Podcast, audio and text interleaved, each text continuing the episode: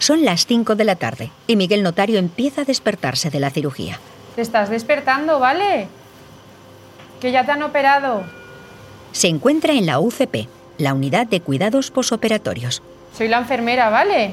Ha salido todo muy bien. Miguel llegó aquí hace cuatro horas procedente del quirófano. Las primeras seis horas son críticas para observarles porque les han inducido a una hipotermia en quirófano para conservar mejor pues, eh, todos esos órganos. Y ha estado vigilado en todo momento por la enfermera Almudena Sánchez Martín. Cuando ese paciente se va a despertar, vamos a estar ahí a pie de cama, nunca se va a despertar solo, vamos a estar normalmente agarrándole la mano, evaluando un poco eh, cómo evoluciona neurológicamente. Asistiendo a Almudena está Laura. Es la anestesista de guardia que se encarga de monitorizar a todos los pacientes en esta planta no hay un lugar más seguro para un paciente recién operado. Y estamos a pie de cama todo el rato, mm, anotando todos los signos vitales cada media hora. Aquí es donde más vigilado vas a estar. Cada una de las personas que están aquí ingresadas tienen a su disposición una enfermera en exclusiva. Miguel empieza a establecer contacto visual con Almudena y Almudena le transmite tranquilidad y apoyo en todo momento. Ahora no puedes hablar, ¿vale? Yo te voy preguntando y tú me dices sí o no con la cabeza, para que te muevas lo menos posible y así no te duela el pecho. Cuanto menos te muevas, menos te va a doler.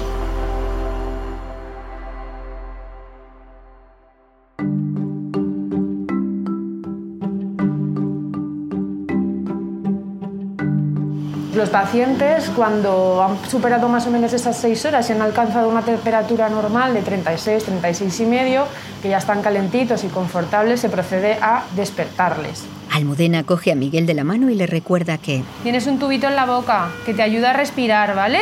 El tubo está conectado a un respirador y ese respirador se encarga de que el paciente pueda respirar correctamente durante la cirugía. Y aun con el tubo se le está todo el rato preguntando al paciente si precisa de más analgesia, si necesita que le cambiemos de postura, si tiene calor, si tiene frío, pues todas las necesidades se le van preguntando, a pesar de que tiene el tubo, no es doloroso, ¿vale? Es un proceso un poquito desagradable, pero no es doloroso.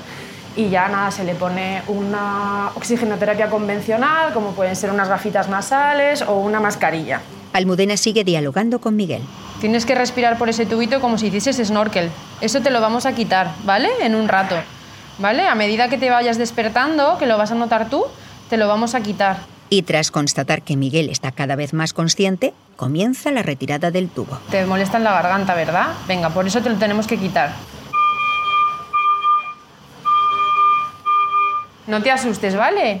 Que es el respirador, está todo genial, ¿eh? La máquina pita, porque el respirador ha sido extraído. Y Almudena empieza a realizar pruebas sencillas con Miguel para seguir vigilando su estado de conciencia. Apriétame esta mano, ¿vale? Esta otra, apriétame la otra mano. ¿Vale? Mueve los pies. Vale. Y sácame la lengua un poco. No puedes. Vale, así vale. Muy bien. Fue en ese momento.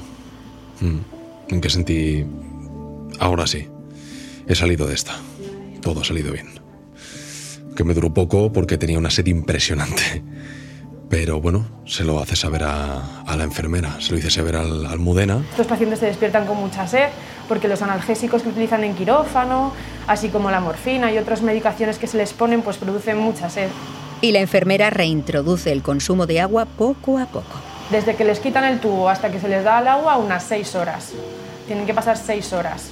El agua hay que darla como muy paulatinamente. Es que no se me olvidará nunca esa sensación de tener a alguien constantemente conmigo es muy reconfortante.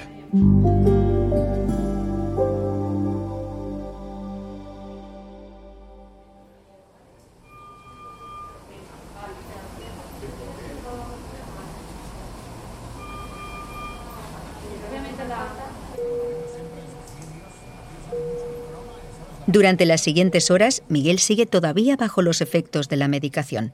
Y le llama la atención una cosa, el ruido. Hay mucho ruido en la UCP.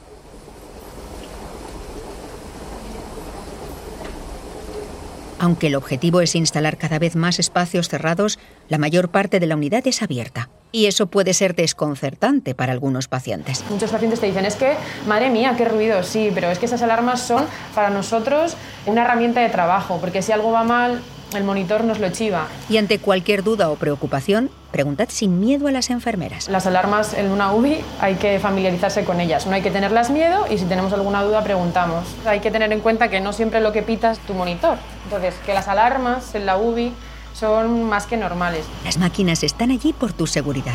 Entonces esas alarmas forman parte de este posoperatorio, de estas horas en las cuales hay que convivir un poco con ello.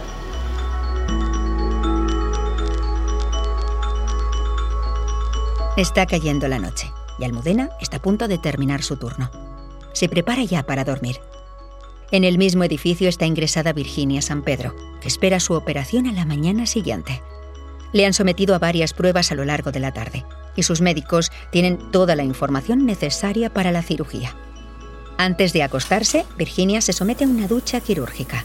Es una limpieza de cuerpo con jabón antiséptico, una medida muy efectiva para reducir el riesgo de infección de quirófano. Está además en ayunas. Ya no volverá a comer o beber nada hasta después de su cirugía. Antes de apagar la luz, su enfermera le administra un calmante para ayudar a conciliar el sueño. Y ahora a dormir, ¿vale? Que mañana tienes que estar muy descansada. Buenas noches, Virginia.